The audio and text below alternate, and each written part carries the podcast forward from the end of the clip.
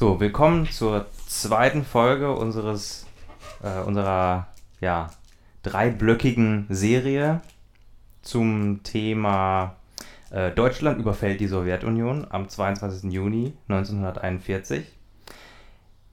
In der ersten Folge haben wir uns generell erstmal damit beschäftigt, ähm, wo hat Hitler eigentlich Krieg geführt zu dieser Zeit und warum war der Überfall auf die Sowjetunion kein Präventivkrieg. So, jetzt kommt die zweite Folge und wir möchten darüber reden, was denn tatsächlich passiert ist, wenn es kein Präventivkrieg war. Und insbesondere, warum die Nazis, warum Hitler die Sowjetunion angegriffen hat. Was waren seine Ziele, die er mit diesem Krieg ähm, hatte. Ja, dafür ist wieder Marc mit dabei, unser Haus- und Hofhistoriker. Und ja, steigen wir doch direkt so ein. Marc, warum hat Hitler das gemacht? Weil er Lebensraum im Osten erobern wollte. Beziehungsweise äh, es gab ein ganzes Bündel von Faktoren und die Eroberung von Lebensraum im Osten war eines davon, allerdings ein sehr, sehr wichtiges. Und. Aber da vielleicht direkt, äh, warum Lebensraum im Osten? Ich meine, Deutschland ist doch groß genug. Warum braucht man denn jetzt, warum braucht man denn noch mehr an Land? Und dann auch noch irgendwie in Sibirien? Auf die Idee würde ich ja nie kommen. Ja, ähm, daran sieht man, dass es eine völlig andere Zeit war.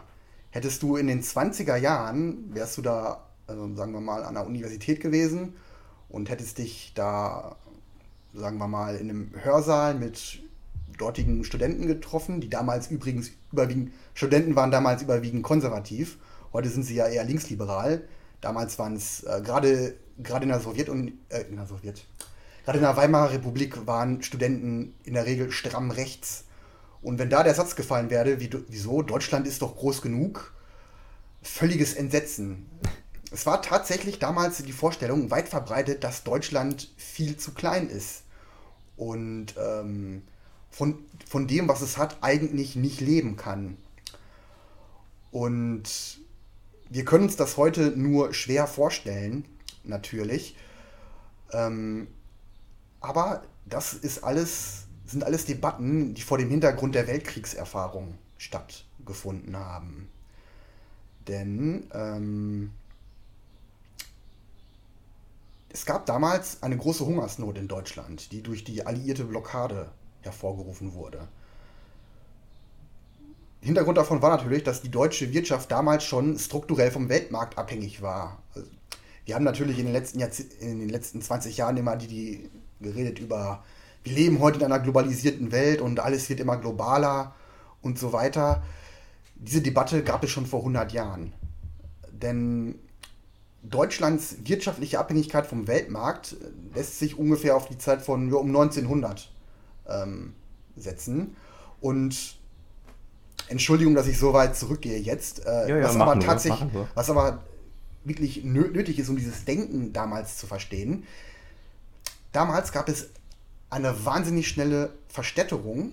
Immer mehr Menschen lebten in Städten, sind vom Land in die Städte.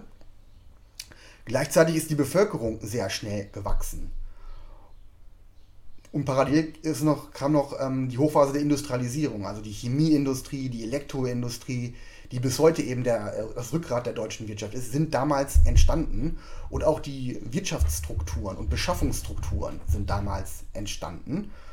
Und ab da hat sich ein Muster rausgebildet, dass Deutschland zunehmend seine Nahrungsmittel vom Weltmarkt beziehen muss, während es bezahlt, indem sie Industriegüter exportiert. Heute ist das vollkommen normal für uns und wir hinterfragen das auch gar nicht. Damals hat das die Öffentlichkeit extrem verstört.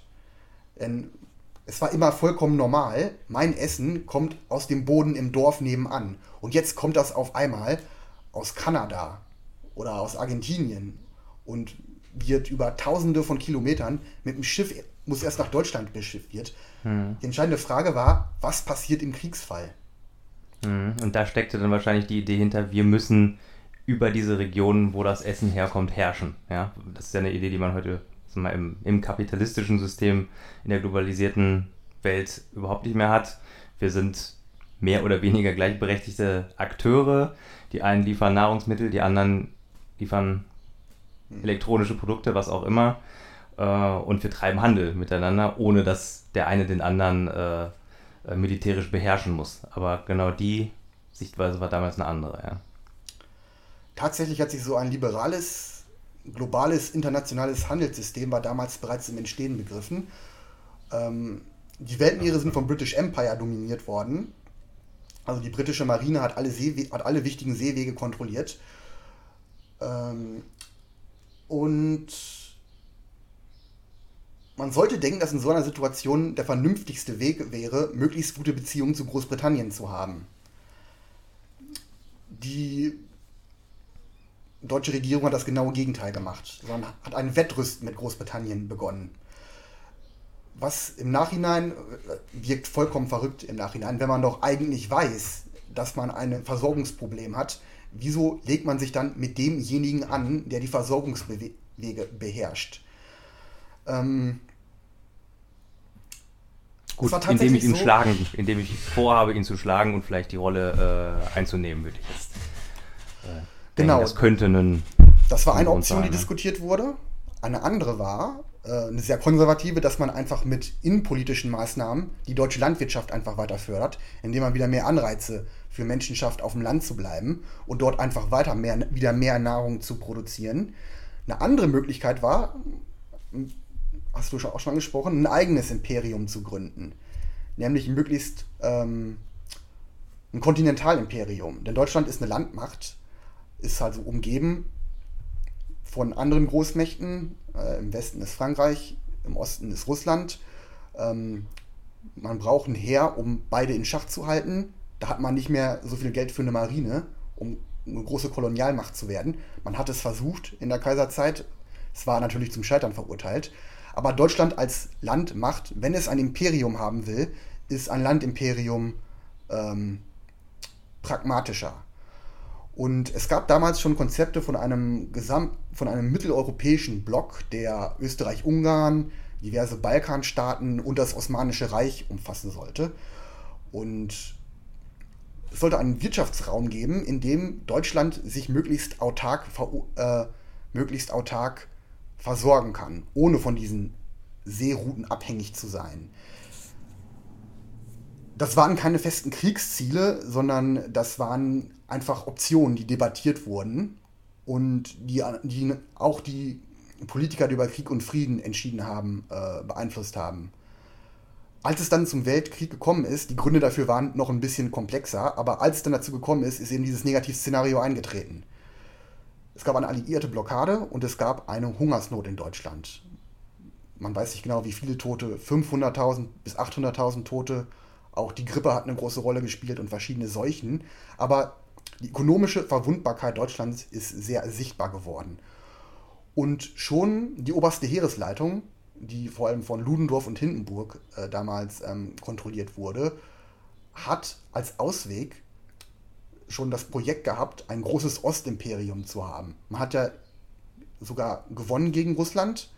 Ähm, also die äh, neue bolschewistische Regierung hat 1918 den Friedensvertrag von Brest-Litovsk unterschrieben und somit war die Ukraine, das Baltikum, große Teile Osteuropas waren unter der Kontrolle der deutschen Armee und es gab schon damals Pläne, hier einen autarken Wirtschaftsraum zu bilden, wo Deutschland unabhängig von Großbritannien sein Getreide und seine Rohstoffe von dort importieren kann. Was es auch schon gab, waren Siedlungspläne einzelne Siedlungsprojekte, dass man versuchen wollte, bestimmte strategische Knotenpunkte zu sichern, indem man dort Deutsche ansiedelt. Das waren aber sehr kleine Projekte. Man, es gab zum Beispiel einen Plan für einen Siedlungsgürtel in Westpolen. Siedlungspläne für die Krim gab es auch. Es ist aber nicht glaubt, dass umgesetzt worden wäre, falls Deutschland den Krieg gewonnen hätte. Und Hitler, der Ludendorff ja auch kennengelernt hat, also es gab ja den Hitler-Ludendorff-Putsch 1900. 23. Die beiden kannten sich also. Und ähm,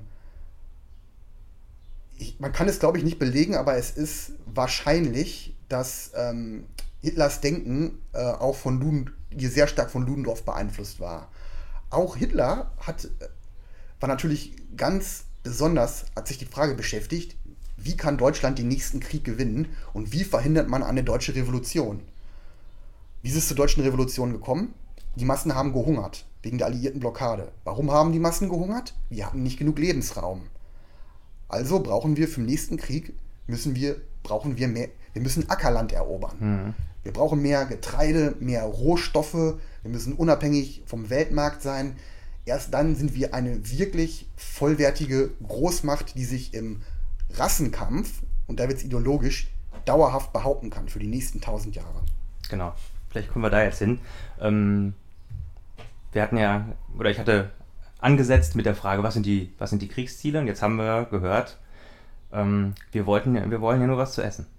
Ja? Wer kann es uns denn verdenken? So, also das alleine ist jetzt, würde ich sagen, noch kein, äh, noch kein negatives Ziel, wenn man das mal so für sich nimmt. Aber das ist ja sicher nur ein sehr kleiner Teil äh, des Gesamtbildes. Ähm, ja, was steckt denn noch dahinter oder um welche Aspekte könnte man das dann noch erweitern? Ist, äh, ich denke, wenn man einfach nur sagen würde, naja, äh, wir brauchten die Ressourcen, you know, so ist es halt. Mhm. Äh, ähm, ja, das ist wirklich nur ein kleiner Teil des Ganzen. Ne? Entscheidend ist der ideologische Kontext. Ähm, also schon der Begriff Lebensraum. Das ist ja ein Begriff aus der Tierwelt. Normalerweise Löwen, Gazellen und Bären haben Lebensräume. Man redet ja heute bei Menschen nicht mehr von Lebensräumen. Da steckt ein biologisches Denken hinter, der zufolge die Menschen ähm, in ihrem Boden verwurzelt sein müssen, um ein gesundes Volk zu sein, um sich aus diesem Boden zu ernähren. Und wenn das nicht mehr möglich ist, weil durch die moderne Industriegesellschaft und die Globalisierung das Essen von so weit wegkommt und die, Nahrungs die Nahrungsmittelsouveränität eines Volkes untergraben wird, dann sind wir als Volk dem Untergang geweiht.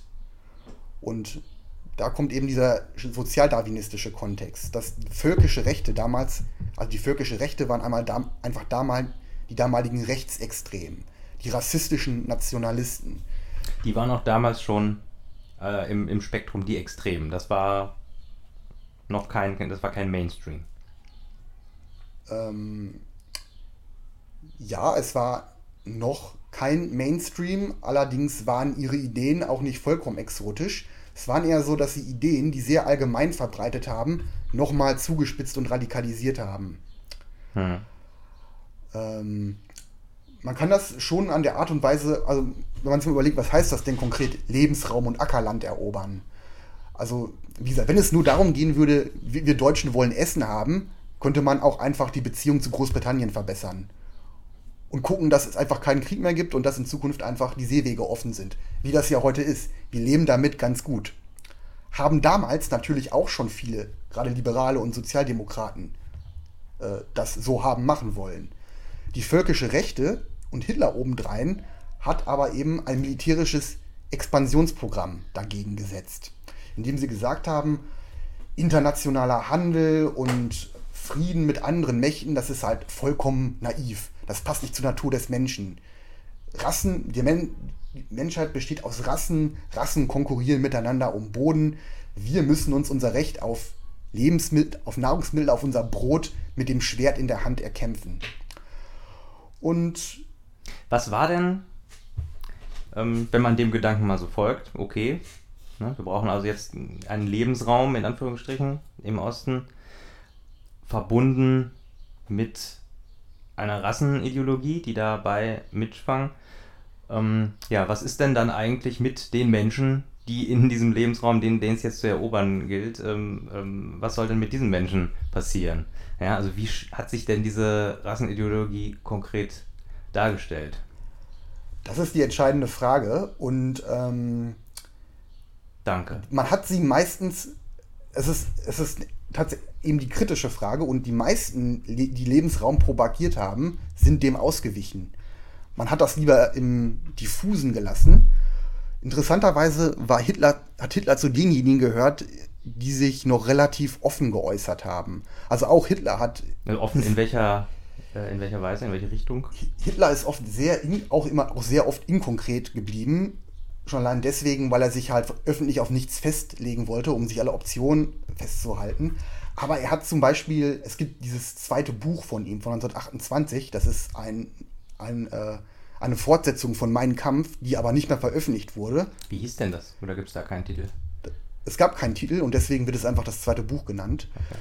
Ähm, aber in diesem Buch ähm, ähm, gibt er einige Vorbilder für Lebensraumeroberung und er nennt die Eroberung Lateinamerikas und sagt, die weiße Rasse ist damals nach Amerika gegangen, Pizarro und Hernandez haben sich mit dem Schwert der Hand ihr Recht erkämpft und die Chinesen haben das nicht gemacht und jetzt schaut euch mal an, sind sie alle zusammengefercht. Und den Rest kann man sich dann denken, wenn man sich sowas anhört. Also er, hm. da ist er auch inkonkret geblieben, äh, hat dann irgendwie ein Gleichnis aufgestellt, die haben das und das gemacht damals in Amerika und. Es ist, ein ja. offener, es ist schon offen, ein offener Flirt mit dem Völkermord und Ausrottung. Also um es ganz konkret zu machen. Er befürwortet ja die äh, Ermordung der amerikanischen Indianer und sagt, das ist der natürliche Lauf der Dinge. Hm. Und welche Ungerechtigkeit ist das denn, wenn gerade die Amerikaner, die das ja so lange gemacht haben, uns das jetzt verweigern? Also es ist. so war die Denke, ja. Hm. Darin war Hitler schon sehr speziell. Also er konnte, er war sehr gut darin, sehr extrem und brutalen Gedanken eine Scheinrationalität zu verleihen. Und das ist etwas, was ein, ist ein Aspekt, ein Aspekt seines Charakters, der heute stark übersehen wird. Ähm, aber er hat, er ist auch noch anders konkret geworden. Er hat auch einmal äh, an einer Stelle hat er auch den Völkermord an den Armeniern als, als Vorbild genannt. Oder es gab ja auch den Bevölkerungsaustausch, also zwischen Griechenland und der Türkei 1921, wo Millionen von äh, Türken und Griechen umgesiedelt worden sind, um beide Staaten, um die Siedlungsgebiete zu trennen das hat er schon konkret als Vorbilder genannt. Das heißt, er hatte schon ethnische Säuberungen ganz konkret in Aussicht gestellt. Ja. Okay, dann aber ganz konkret, hatte Hitler das auch vor? Also hat er vorgehabt, bei dieser Eroberung des Lebensraums im Osten die Menschen, die in der Sowjetunion die im Osten, äh, in Osteuropa grundsätzlich leben, alle ähm, zu vernichten oder ähm, in einer anderen Weise auszubeuten, zu nutzen? Ähm, wie waren denn da die konkreten Pläne oder auch Umsetzungen dann, wenn's, wenn das zum Teil dann stattgefunden hat? Vor dem Krieg hatte Hitler also über diese, ähm, über diese Beispiele, die ich zitiert habe, darüber hinaus hatte er keine konkreteren Pläne, sondern er hat einfach ethnische Säuberung generell als Option in den Raum gestellt. Nach dem, getreu dem Motto, wenn wir erobern, machen wir das so, wenn es sich ergibt. Darüber hinausgehende Pläne gab es nicht. Als dann Deutschland in Polen einmarschiert ist, sind, die, sind diese ethnischen Säuberungspläne aber sehr schnell konkret geworden. Man hat im Grunde genommen ähm, Polen bis 19, also eigentlich in der ganzen Kriegszeit war Polen ein großes rassenpolitisches Laboratorium, wo die Nazis, die Nationalsozialisten all ihre verschiedenen rassenpolitischen Techniken erprobt haben. Rassentrennungsgesetze zwischen Deutschen, Polen und Juden, Ghettoisierung, massenhafte Aushebungen zur Zwangsarbeit, aber auch schon erste Vertreibung von Polen und Ansiedlung von sogenannten Volksdeutschen auf Höfen. Das hat man schon gemacht. Man hat damit schon angefangen. Ähm, und man hat auch sehr schnell schon weitreichende Pläne ähm, erstellt. Ähm, also Hitler hat das nicht gemacht, sondern er hat das an, nicht persönlich, er hat das an die SS delegiert, an Himmler. Und Himmler hatte so einen Chefwissenschaftler, der hieß Konrad Meyer, und der hat eine richtig lange Studie darüber ähm, aufgestellt, wie diese Vertreibung stattzufinden hat, wie die Deutschen anzusiedeln sind. Und es ist eigentlich unbeschreiblich, man muss es selbst lesen. Da wird mhm. bis ins Detail aufgeführt, so und so viele, so und so viele der Deutschen sollen im Handwerk arbeiten, so und so viele sind in der Landwirtschaft, so und so viel Prozent kriegen so und so viel Ackerland zugeschrieben. Man hat am Reißbrett eine völlig neue Gesellschaft entworfen und hat dann festgelegt, im ersten Besiedlungsschritt müssen 3,4 Millionen Polen ausgesiedelt werden und genauso viele Deutsche brauchen wir dann auch. Gab es denn irgendeine Idee, was man, außer sie einfach zu vertreiben, ja, mit, den, ich sag mal, mit, den, mit der slawischen Bevölkerung, mit Juden äh, äh, anstellen, machen könnte? Hatten die noch irgendeine, äh, irgendeine Rolle in der Gesellschaft? Oder war die einzige Rolle, wir vertreiben euch und äh, äh, vertreiben euch irgendwo hin? Wir wissen nicht wohin und das war's dann. Juden waren von vornherein ähm, zunächst zur massenhaften Vertreibung und dann am Ende zur Ermordung bestimmt. Gegenüber Slawen hat man einen spalterischen Ansatz vertreten. Da hat man, es gab in Polen diese sogenannte deutsche Volksliste und es gab verschiedene Kategorien. Die SS hatte sehr ähm, detaillierte Pläne für sogenannte rassische Musterung. Also man, es gab da damals diese, diese Phrenologie, hat man das genannt, wo man auch den Schädel abgemessen hat und wie dicht sind die Augen beieinander, was für eine Haarfarbe und so weiter. Und da hatte man Tabellen mit, das ist der ostische Typ, das ist der baltische Typ, das ist der fälische Typ und der ist so und so nah am germanischen Generaltyp dann. Wenn man das jetzt sagt, das ist so eine Art Rassentüff, dann ähm, muss man sich wirklich mal so einen Fragebogen angucken. Der sieht tatsächlich genauso aus wie ein normaler Verwaltungsbogen von heute. Und man wollte dann gucken, okay, wollte man so einen Polen vor sich haben, den hat man wie bei einer militärischen Musterung ausgezogen, hat ihn durchgemessen, ein paar Kästchen ausgefüllt und dann so, ja, äh, was hatte er für Verwandte, hat er Deutsche in der Familie, kann er Deutsch sprechen, wie weit weg sind die deutschen Verwandten und dann ist man ein kategorisiert mhm. worden. Also man hat quasi ein Ranking. Man hat ein Ranking erstellt, gemacht, genau. Menschen. Ganz oben stehen genau. Ja, die Aria höchstwahrscheinlich. Genau. Und dann kommen genau. irgendwie alle anderen, wie, wie sie damals dann eingeteilt wurden, irgendwie da, darunter. Aber das äh, ist das, was ich meine. Also so, eine, so, eine, so ein Ranking macht ja nur Sinn, wenn ich auch vorhabe, sie verschieden zu behandeln. Was sie ja. auch getan haben. Genau, also es ging nicht darum, ich sag mal, alle, die nicht Aria sind, einfach zu vertreiben, sondern es gab schon äh, verschiedene Positionen, die sich die Nationalsozialisten ausgedacht haben für die verschiedenen Gruppen. Es waren nicht, ich sage jetzt mal, es waren nicht alle direkt für die Gaskammer bestimmt, sondern es gab noch so, ein Zwischen, so eine Zwischenebene. Richtig. Ähm, da muss man sagen, die Pläne haben variiert. Also im Grunde genommen waren sowohl der Polenfeldzug als auch der Russlandfeldzug, beides waren Lebensraumkriege schon im Prinzip war auch schon der Krieg gegen Polen Vernichtungskrieg. Also die Strategie, die Hitler an, oder die, die Hitler und die SS angewandt haben, war im Großen und Ganzen dieselbe. Ähm, wenn wir uns jetzt die rassenpolitischen Planungen für beide Gebiete angucken, dann ähm, gibt es eine interessante Parallele, wie sie sich im zeitlichen Verlauf entwickelt haben. In Polen haben die ersten Pläne eigentlich vorgesehen, so viele Polen wie möglich radikal zu vertreiben und so viele äh, rassisch, also rein rassisch Deutsche möglichst aus dem Altreich anzusiedeln. Als man mit der Zeit aber gemerkt hatte, okay, wir haben gar kein Gebiet, wo wir hin wir die vertreiben können und wir haben auch gar nicht genug Deutsche aus Deutschland, die sich freiwillig da ansiedeln lassen, ist man dazu übergegangen, na gut, dann können wir ja die slawische einheimische Bevölkerung mal nach deutschem Blut durchsieben, bevor wir die äh, wir, wir, müssen, wir müssen ja sowieso jedes Material verwenden, was wir haben können. Hat man auch gesagt, damals so, rassisches Material oder Blutsmaterial.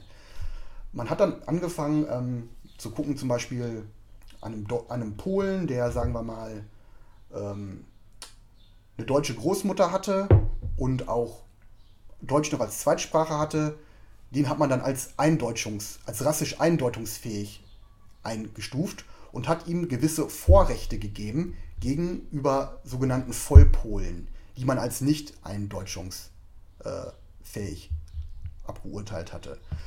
Es gab natürlich konkrete Unterschiede. Ähm, zum Beispiel der sogenannte äh, Vollpole konnte dann natürlich als Zwangsarbeiter verschleppt werden oder enteignet werden.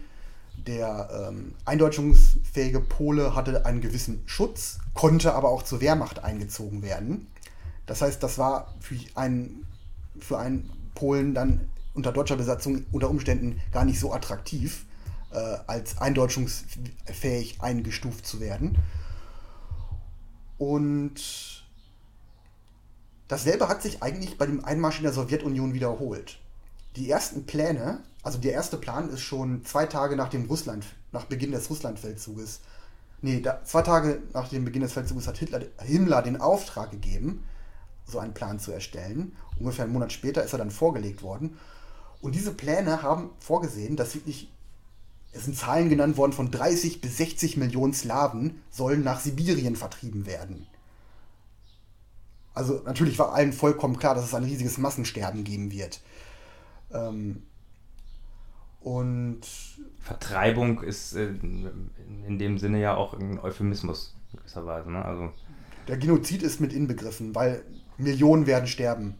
Äh, und es war natürlich auch allen klar, also auch die Ernährungspläne für die besetzten Gebiete in der Sowjetunion haben mit Toten von 30 Millionen kalkuliert. Man wollte natürlich ähm, dass die Nahrungsmittel der Sowjetunion haben, damit eben Deutschland unabhängig wird vom Weltmarkt und auch von der britischen Kontinentalblockade, die ja im Zweiten Weltkrieg schon wieder stattgefunden hat, wollte man natürlich, ist man, das war ein wichtig, eben auch ein wichtiger Grund, warum man in die Sowjetunion einmarschiert ist, um sich die ganzen Getreidevorräte aneignen zu können.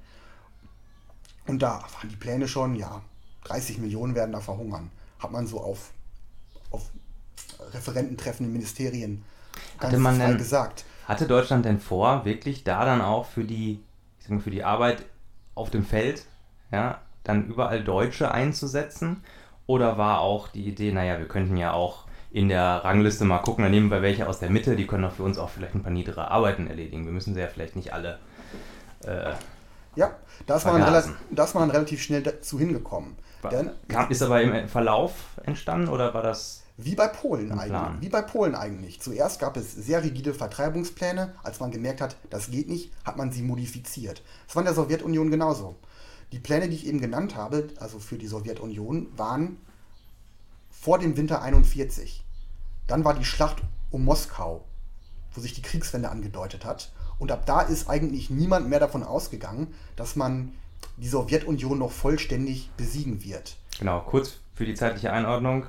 Der Angriff Deutschlands auf die Sowjetunion war im Juni 41. Juni 41. Im Winter 41 war die Schlacht um Moskau, wo genau. sich da schon angedeutet hat, das wird nichts.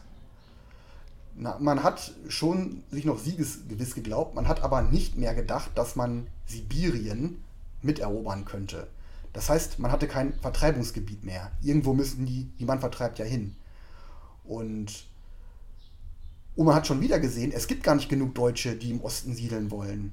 Man hat Pläne, also Statistiken gemacht, so und so viele Deutsche brauchen wir, um das zu besiedeln. Die finden wir gar nicht. Und da hat man eben im Sommer 42 ungefähr die Pläne eben modifiziert und hat gesagt, ähm, okay, ähm, wir vertreiben weniger und behalten mehr da und man hat stattdessen Pläne gemacht für, eine, für ein Netzwerk von Siedlungsstützpunkten, die sollten Polen, die Westukraine, das Baltikum und Nordrussland um St. Petersburg, das damalige Leningrad, bis runter zur Krim. Die sollten mit Schnellstraßen verbunden werden. Und zwischen in diesem in diesem Siedlungsnetzwerk, da drin sollten Reservate für die einheimischen Slawen quasi eingerichtet werden.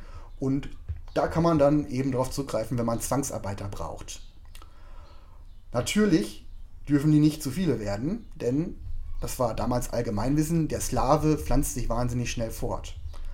Also, man war, man war um keine Lösung verlegen damals, hat Himmler direkt ähm, medizinische Experimente in Auftrag gegeben für Massensterilisierung.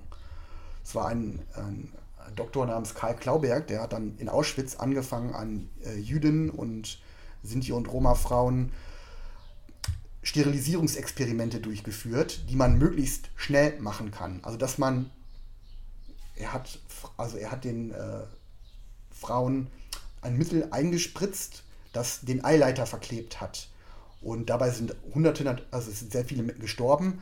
Es gab, viele sind auch lebensunfähig geworden und wurden dann in die Gaskammer gesteckt. Und ein Jahr später ungefähr hat Himmler gefragt, ähm, wie der Stand der Untersuchung ist, der Experimente ist. Und er meinte, ähm, es entwickelt sich sehr gut. Ähm, und wenn meine Berechnungen richtig sind, werden wir bald in der Lage sein, mit einer richtig, mit einer richtig eingerichteten Station mit zehn Mitarbeitern pro Tag so 1000 Russen zu sterilisieren. Und da hat man, ist man dann geendet. Als man kein Vertreibungsgebiet mehr hatte, ist man übergegangen zu Sterilisierung, aber auch wieder, man wollte natürlich diese, diese rassischen Siebungen, diese, diese rassischen Musterungen, wollte man natürlich dann eben auch ähm, einsetzen. Aber über allem hat natürlich die Vernichtung der, der europäischen Juden geschwebt. Denn das ist auch etwas, was bei der, beim, beim Holocaust ein bisschen zu kurz kommt. Ähm, über drei Viertel der jüdischen Ermordeten haben in Polen und der Sowjetunion gelebt. In genau den Gebieten, die man als Lebensraumgebiet haben wollte. Deren Ermordung war ein bewusster Vorgriff auf die Entvölkerung, für die Germanisierung. Das war kein Zufall, sondern das war auch so geplant. Was man schon daran sieht, dass Himmler ja für beides zuständig war. Er war sowohl für die Ermordung der Juden zuständig, als auch für die Ansiedlung von Deutschen. Und hm. Vielleicht nochmal, um das nochmal, äh, um diese Gruppen nochmal zu fassen, die die, Na die Nationalsozialisten so eingeteilt haben, muss man ja auch sagen. Ja. ja. Ähm, also wir haben jetzt immer mal wieder die äh, ähm, so Namen genannt. Also es gibt die jüdische Bevölkerung, es gibt Sla und Slawen kommen jetzt noch in, in äh, jetzt aus unserer Diskussion. Die beiden mhm. Gruppen, sage ich jetzt mal in Anführungsstrichen in den Kopf. Äh, Gibt es da noch mehr oder ist, äh, ist das, sind das die großen Gruppen, über die man jetzt äh, sprechen kann, wenn wir über die ähm, ja, über den Überfall an den, auf die Sowjetunion sprechen? Die davon ja, die, ähm, insbesondere ähm, betroffen waren. Die Nationalsozialisten haben zwischen den verschiedenen ethnischen Gruppen auch Rangabstufungen gemacht. Also ganz unten standen natürlich ähm, die, äh, die Juden ähm, ganz oben natürlich die Germanen, möglichst, rein, möglichst reinrassige Arier, wie es damals hieß. Und ähm, in der Mitte standen im Prinzip die verschiedenen osteuropäischen Völker. Relativ weit oben standen die Tschechen, weil äh, also Tschechien hatte eine sehr hochentwickelte Industrie, was als Maßstab für, auch für einen hohen Zivilisat zivilisatorischen Grad anerkannt wurde. Das heißt, Tschechen standen relativ weit oben, auch relativ gut weit oben standen die Ukrainer, die im Allgemeinen als antirussisch und damit pro-deutsch eingestuft wurden.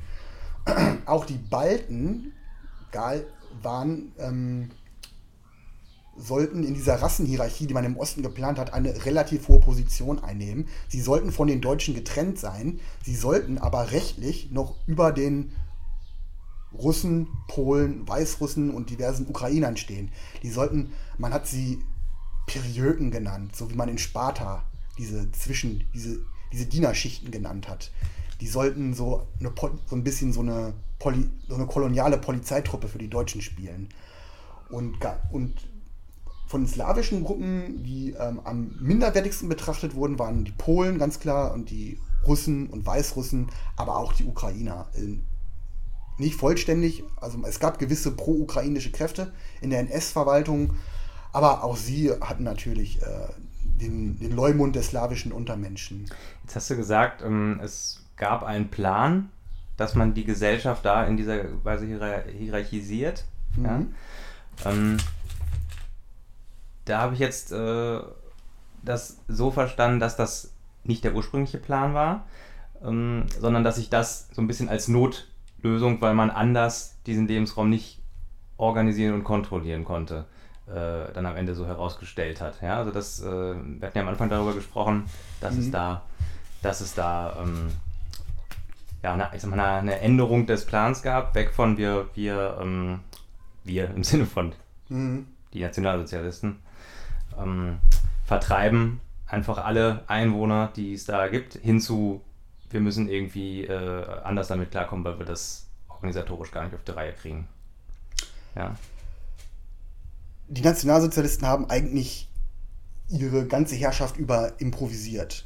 sie hatten gewisse, ein gewisses Set an festgefügten Zielen, die oft aber auch relativ vage waren. Ähm, aber bei der konkreten Umsetzung hat man sehr viel improvisiert einfach. Das hing stark von der, von der genauen militärischen Lage ab. Was für Ressourcen hat man zur Verfügung? Es gab diverse politische Kalkulationen gegenüber Verbündeten und so weiter. Es, also ähm, betrifft nicht nur die Rassenpolitik, aber die Rassenpolitik ganz besonders.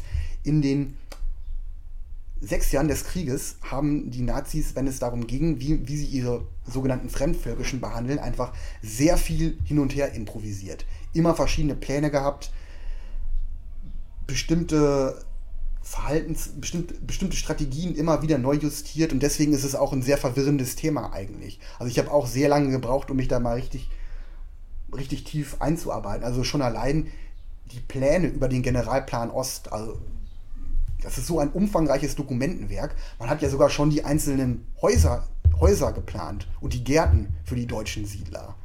Also das äh, hat man ein ganzes Archiv mitgefüllt. Und je nachdem, wie die militärische Lage war, konnten sich die Pläne teilweise auch im Monatstakt ändern. Und es wurden immer wieder neue Vorschläge gemacht.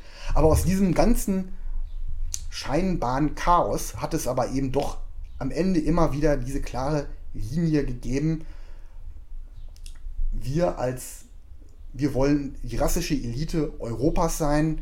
Ähm, wir haben das Recht, andere Völker auszubeuten, um dieses Ziel zu erreichen. Und die Juden werden so oder so aus Europa verschwinden. Sei es, indem wir sie vertreiben oder am Ende eben alle ermorden. Das war immer der harte Kern, um den sich alle Planungen gedreht haben, wie sie im Detail auch aussahen. Hm. Ja, aber zum letzten Punkt waren die Nazis ja leider teilweise äh, ja, erfolgreich, ja, haben eben sehr viele Millionen Juden ähm, ermordet.